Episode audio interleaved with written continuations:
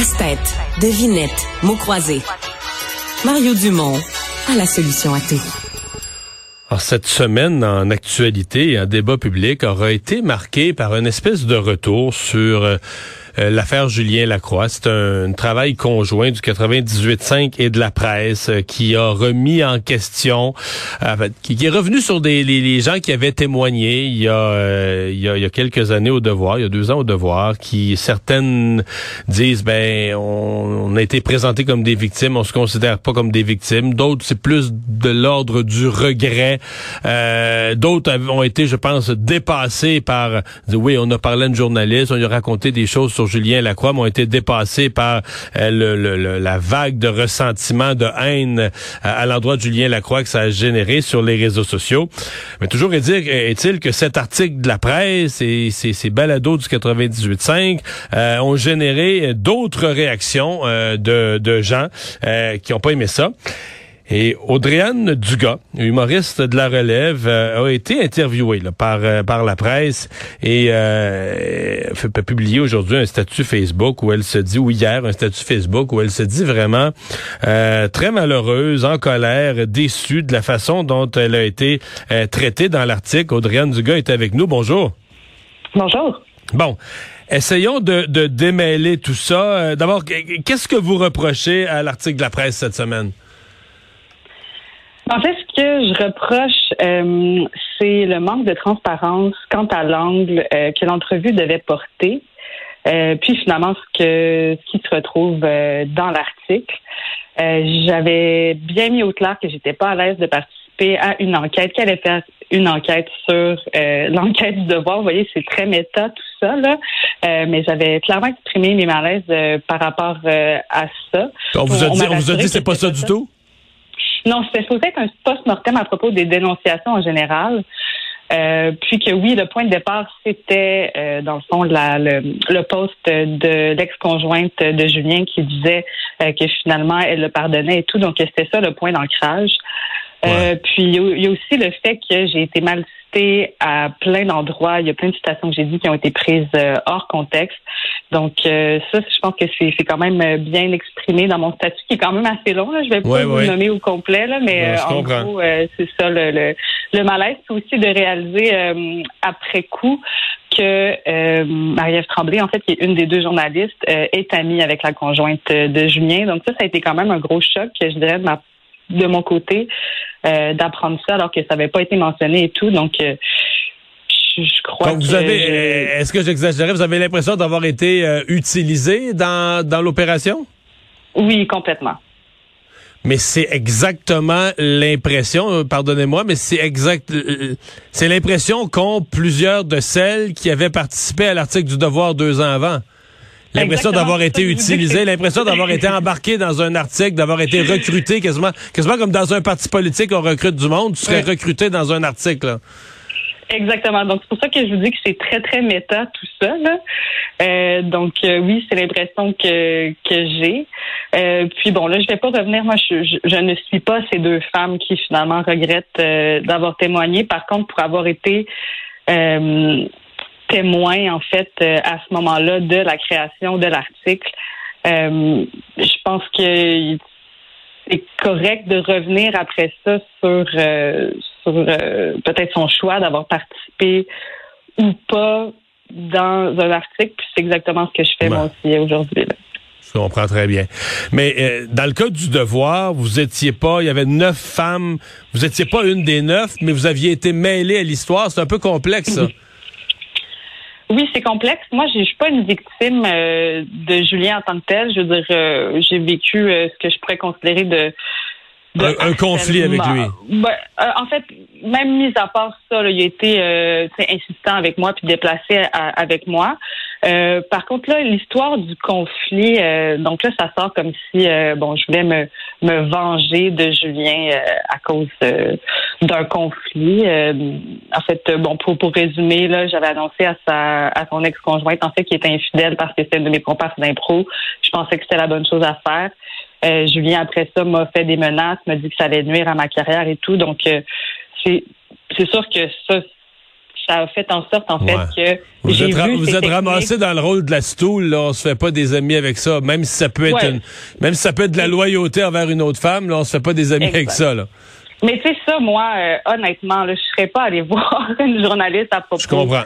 de tout ça. C'est pas ça vraiment. C'est que moi, je connais Julien depuis euh, depuis le cégep, en fait. Puis, tu sais, là, on parle de, de neuf femmes, là. Euh, mais euh, je peux vous garantir qu'il y en a plus que ça. Puis, euh, au pire, ce sera de la diffamation de ma part de dire ça ou quoi que ce soit. Mais c'est ce dont j'ai été témoin, c'est ce que la plupart des gens qui l'ont côtoyé ont été témoins. Donc, moi, c'est à force de d'avoir des gens ouais. qui confiaient à moi que j'ai fait OK, il y a un problème. Puis en fait, c'était pas mon c'était pas mon idée de créer cet article-là. C'est des femmes qui m'ont dit on veut parler à une journaliste.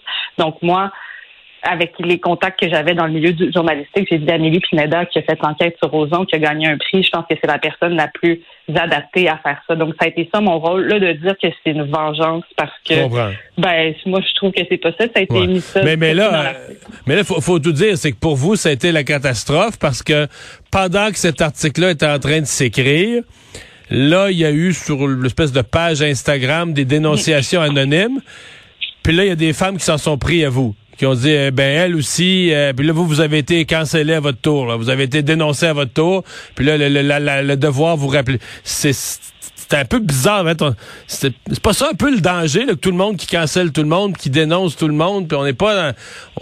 C'est pas, c'est pas un appel, tout ça, à lâcher les dénonciations des réseaux sociaux ou d'un journaux, puis à aller vers les tribunaux? Ben, moi, la différence que je fais, puis en passant, je me cache pas du tout que je suis euh, sur la liste de dit son nom. C'est même écrit dans ma publication. Euh, Ouais, c'est pour ça que j'en parle. au- C'est pour ça que j'en parle. Puis, euh, en, en ce qui a trait au devoir, c'est moi-même qui me suis euh, retirée là, de, de mon point, de mon plein gré parce que j'étais plus à l'aise. Euh, par contre, puis en fait, cette dénonciation-là, c'est la raison principale pour laquelle je voulais parler aux journalistes. Euh, dans une entrevue qui a duré au moins deux heures, là, je parle de mon expérience, des démarches que j'ai entreprises en justice réparatrice, euh, puis je parle surtout des pistes de solutions alternatives qui existent, qui pourraient exister, là, parce que moi, je suis pas pour les dénonciations publiques faites sur les réseaux sociaux. Je suis pas pour la liste de dit son nom. Je trouve que c'est déshumanisant, c'est dangereux pour la sécurité puis la santé mentale des gens en général. Mais la grosse différence à faire, c'est qu'il y a une différence entre, puis ce que, les gens semblent mélanger, il y a une différence entre des dénonciations publiques sur Instagram, sur une liste anonyme, et une enquête journalistique C'est faite, vrai. euh, où les faits sont corroborés par des preuves, des témoins, une enquête qui a duré longtemps, puis où la personne La- qui est visée a la possibilité de donner sa version des faits. Il faut se rappeler aussi que Julien a donné une entrevue de 45 minutes après ça au devoir pour euh, expliquer sa version des faits. Il revient pas exactement sur les faits qui lui sont reprochés. Puis ça aussi, je pense que c'est Ouais. quelque chose qui est assez euh, Mais- important à nommer. Mais euh, ouais.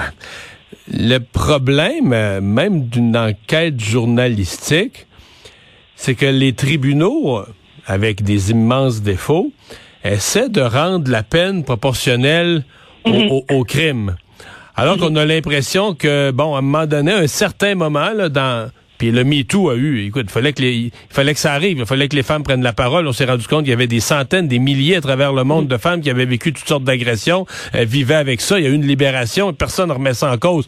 C'est juste qu'à un moment donné, tu dis, OK, il y a des personnes qui vont avoir, bon, je mets ça entre guillemets, mais l'espèce de prison à vie, là, t'as plus le droit d'être, Ouais. plus le droit d'être la place publique, t'as plus le droit de vivre, euh, t'as plus le droit d'être sur les réseaux sociaux parce que dès que tu t'y mets, euh, tout le monde t'invective.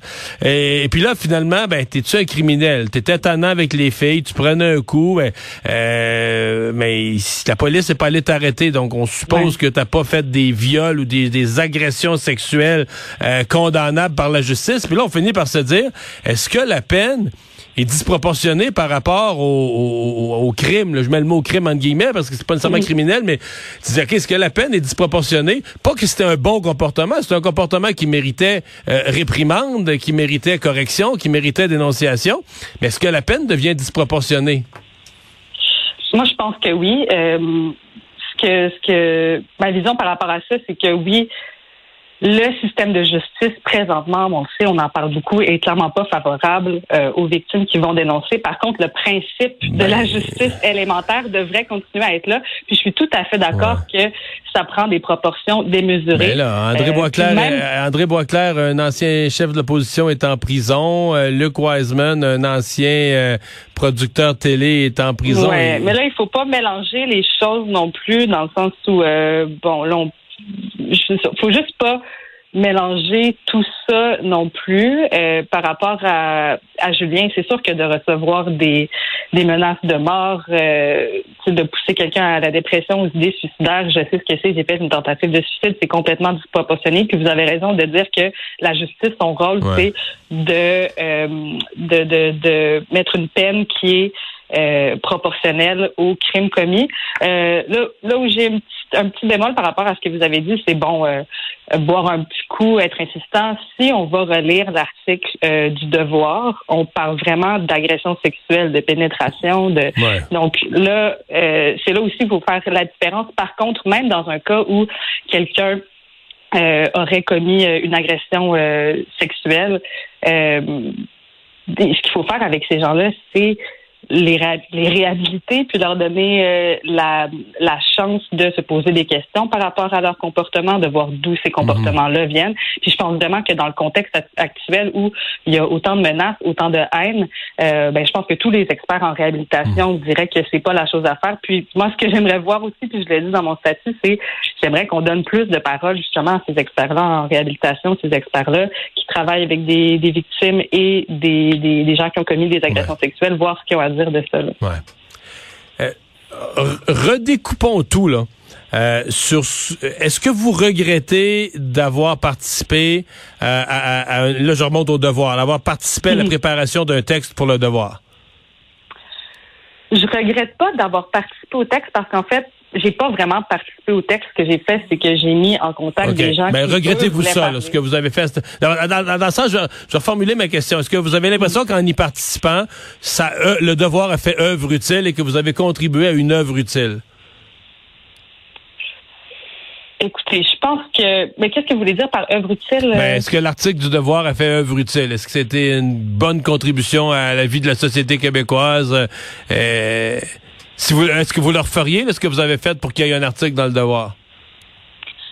De mettre en contact des femmes qui voulaient parler contre Julien parce que c'était leur dernier recours. Euh, je pense que c'est pas à moi de. Je comprends. Donc vous, vous avez fait. vous le, mettre en contact avec un journaliste, vous le referiez.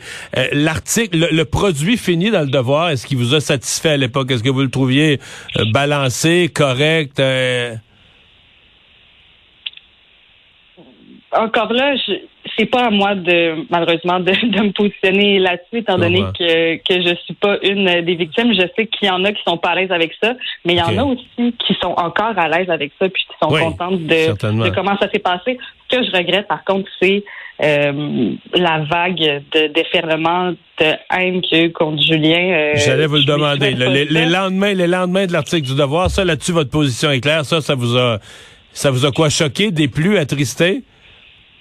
Euh, mais j'ai juste trouvé ça désolant parce que je me suis dit son premier réflexe au lieu de se questionner sur son sur ses comportements, ça va être de se braquer puis de nier. Puis c'est là que j'ai trouvé que euh, que ça allait pas aider la cause du tout. De la même manière aussi que le système de justice, tu sais, le, le quand, quand quelqu'un est accusé d'un crime, évidemment, le réflexe, c'est de se défendre puis de nier. C'est pour ça qu'il y a des options comme la justice réparatrice, euh, c'est une option, euh, je pense, qui, qui, qui non, dans la justice, beaucoup plus bénéfique. Dans, la justice, il y a l'option, si tu sais que tu l'as fait, puis ça va être prouvé, tu as l'option de plaider coupable, puis ça va réduire ta peine. la justice va en tenir compte. En général, là, je reviens. Donc, là, moi, je continue à avancer. Donc là, euh, là, vous d'avoir participé à l'article qui a été publié cette semaine, ça, vous regrettez carrément. Vous considérez que vous, si c'était à refaire, vous redonniez pas cette entrevue-là à la presse. Ah non, pas, pas du tout. Puis même en fait, euh, au départ, euh, j'avais refusé parce que bon là, je sais que c'est bien à la mode le syndrome post-traumatique, mais j'ai vraiment été diagnostiquée euh, par un par un psychiatre, donc ça me faisait vraiment pas sentir bien. par contre, il y a eu une insistance, puis une sorte de, de de réassurance que ça allait que, que, que, que ça allait être bénéfique en fait. Euh, donc, euh, non, c'est ça. Puis pour toutes les, les, les, raisons aussi que, que je nomme euh, dans mon statut, là, je le referais absolument pas. Mm-hmm. Vous, euh, quand, quand, vous avez vu l'article, je sais plus, c'est-tu mardi matin, mardi, mercredi matin, je ne vais pas me tromper. Mercredi, mercredi matin. Comment vous avez, euh, comment, ben, vous l'attendiez, vous saviez que ça allait être publié ce jour-là? Euh, oui, parce que j'avais demandé aux journalistes de m'avertir à l'avance. Là, vous vous êtes levé, vous avez levé, mis votre cadran à 6 heures du matin pour aller lire ce que ça allait donner? Euh, non, en fait, j'ai attendu jusqu'à minuit parce que je savais pas si ça allait sortir à minuit ou pas. Finalement, j'ai décidé de dormir, puis euh, je me suis dit que ça allait être mieux euh, d'avoir une bonne nuit de sommeil là, pour. puis quand vous l'avez lu, quand vous l'avez lu le matin en vous levant, j'étais en colère, les tremblements, j'étais, je suis vraiment tombée des nues. voilà, je me suis sentie utilisée. je encore aujourd'hui, j'ai pas de mots, puis c'est pour ça que là, ça m'a fait, ça me fait du bien de reprendre la parole euh, par rapport à ça et tout. Puis en fait, je m'en suis un petit peu voulu de pas avoir suivi mon, mon intuition euh, qui me disait que, que que ça allait causer plus, plus de tort que. Vous, m'avez mentionné qu'une des choses qui vous a choqué, vous dites qu'il y a une des journalistes qui est dans qui est dans un lien direct avec euh, Julien Lacroix ou sa conjointe? Mm-hmm. Mm-hmm. Euh, oui, exactement. C'est euh, c'est Maria Tremblay en fait là, qui a mis avec la conjointe de, de Julien Lacroix. Euh, moi, j'ai rien contre la conjointe de Julien Lacroix, vraiment pas. J'ai travaillé avec elle, on avait eu une bonne relation de travail et tout. C'est juste que je trouve ça euh, insidieux là, de pas avoir euh, de pas avoir mentionné ça, surtout que la conjointe de Julien est interviewée dans le balado, est interviewée dans l'article. Donc, j'ai vraiment de la misère à avoir d'autres choses qu'un conflit d'intérêt là-dedans. Audrey-Anne Dugas, merci d'avoir été là. Ben, Bonne chance pour la suite. Au revoir.